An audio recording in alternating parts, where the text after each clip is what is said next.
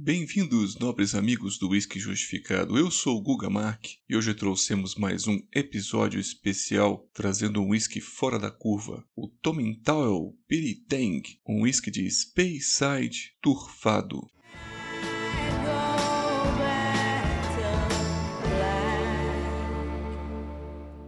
Falando um pouquinho da destilaria, ela ficaria numa das cidadelas mais elevadas das Terras Altas. Dizem que a construção da destilaria foi próxima à nascente de Balantruan, que seria a fornecedora de água pura para a região e que demorou anos para ser encontrada e escolhida a dedo. Na história da destilaria Tomintoul, sua maior parte da produção sempre foi utilizada em blends, inclusive utilizadas por outras grandes companhias. Um terço da produção era assim exportada em spirit não maturado e compondo possíveis fórmulas secretas de blends vendidas por todo o mundo como blended malt e blended Scotch whisky. Desde que foi adquirida pela Angus Dundee no ano de 2000, já criou um perfil mais independente buscando sua fatia no mercado de single malts. Em 2003, acabou lançando a sua versão 16 anos, muito reconhecida e bem pontuada na Bíblia do Whisky, com 94 pontos e com a surpreendente nota nasal de 24.5. Em 2005, resolveu também lançar a versão turfada, chamada Old Balantruan, em homenagem à região e à nascente de água. Mas em 2008, três anos depois, aprimorou um pouquinho mais e lançou essa versão mais equilibrada, chamada Piri Teng, que também ganhou boa pontuação, levando 94 pontos na Bíblia do Whisky pelo autor Jim Murray. Este rótulo então de hoje tem uma das maiores pontuações que a Bíblia do Whisky dá e tem vários outros rótulos que levam boas notas mostrando uma capacidade e uma versatilidade muito boa desta destilaria bem pontuada em segmentos diferentes. Seus armazéns têm grande capacidade, abrigando cerca de 120 mil barris, dando um mérito para o Master Distiller Robert Fleming na seleção do barril correto para cada proposta, mas em geral os barris seriam escolhidos a dedo e os rótulos montados para manter sua característica principal que seria o slogan da destilaria, onde dizem The Gentler Drum, como se fosse um barril gentil com uma influência mais leve da madeira Tecnicamente falando, seria um destilado em potência e visibilidade equilibrada com as notas do barril, algo mais fácil de beber e bem macio.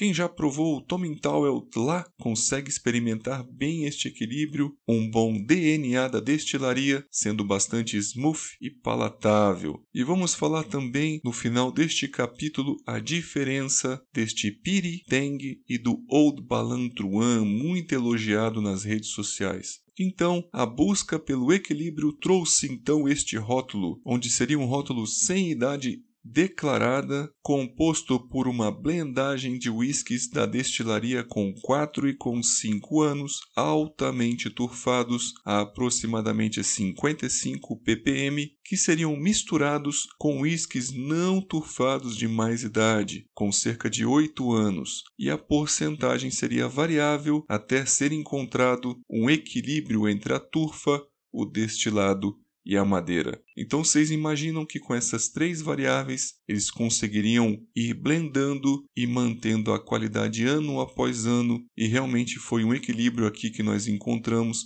Além de ter também somente 40% de teor alcoólico, que também busca uma influência menor da madeira em cima do destilado, e tem o seu grande diferencial ao Old Balantruan, que vem com 50%. Vamos então para a fase nasal. A gente encontrou aqui neste rótulo muito equilíbrio entre turfa e os aromas vegetais maltosos e frutados do destilado, além também dos toques da madeira que mostram para nós uma influência do carvalho americano, mas um pouquinho abaixo de tudo, ou seja, em menor intensidade. A visibilidade do destilado traz para a gente algo mais adocicado e também com cascas de limão e laranjas, nota cítrica e doce do abacaxi, as notas maltosas, algo de massa de trigo fresca, também o herbáceo com própolis, além de chá preto e mate torrado.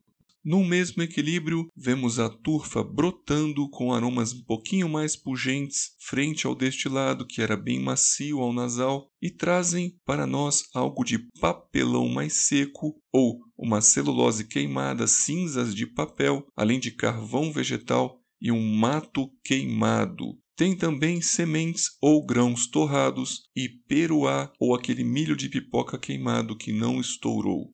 Enfim, em uma camada abaixo, percebemos as notas amadeiradas que lembram palha de coco e uma baunilha picante. O álcool ele é visível e agregado, grudado à turfa pungente, mas tem só 40% e ele acaba parecendo um pouquinho mais alcoólico do que realmente é, principalmente ao primeiro contato.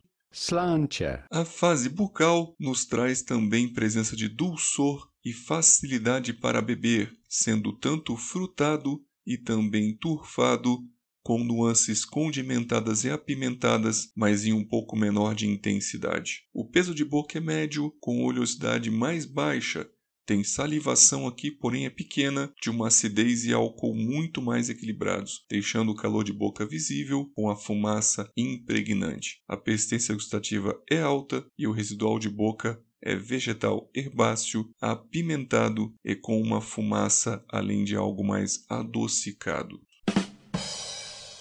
E concluímos que se você está começando sua jornada no mundo dos turfados, este rótulo aqui de hoje seria uma passagem mais branda ou amena entre o equilíbrio ligando o mundo dos turfados com um rótulo bem mais fácil de beber. Demos então uma nota de 4 estrelas de um total de 5, e em relação ao Old Balantruan, muito parecido também, porém a gente percebe um pouquinho mais de picância de madeira, deixando de ser um The Gentler Drum e mostrando mais visibilidade do barril, além de uma pancada maior com 50% de teor alcoólico. Mas a gente complementa que se você já é um degustador avançado e amante das turfas, da seita dos boca de fumaça, poderia ver neste rótulo aqui uma diferença clara do que seria a turfa de Ayla, medicinal e mineral salgada. Neste aqui seria um aprendizado ou uma notinha de turfa um pouco mais diferente. A gente poderia aproximar aqui por semelhança aos rótulos da Bunnahoven, que tem também esse aroma de turfa, um pouco mais de mato queimado. Aqui eu vou acabar definindo, taxando a minha memória, para quem quiser concordar comigo, a turfa do Towel e provavelmente uma de Speyside com média intensidade nos lembra um pouco mais a turfa de grãos e de celulose, com notas vegetais sim, mas elas não são florais como as de Orkney, por exemplo, aqui um pouco mais puxadas para o papel queimado e papelão, além do mato queimado. Então, fazendo uma analogia a todos de Ayla, a nota da turfa não é mineral iodada como de Lafroig, nem tem proteínas que lembram bacon como de um Port Charlotte, nem é musgosa de mangue como de um Balmore, nem mesmo a fumaça é doce como de um Lagavulin vale a pena experimentar e tirar as suas próprias conclusões e tentar aí diferenciar para você o que é uma turfa medicinal e o que não é. Nos acompanhe então, meus amigos, siga no Instagram e aprecie nosso conteúdo. Lembrando que só aqui no podcast do Whisky Justificado você ouve esses tipos de notas, tentativas de fazer algo muito difícil seria diferenciar as mínimas nuances do mundo dos maltes que são tão parecidos. Um abraço a todos e lhes vejo sim nos próximos podcasts.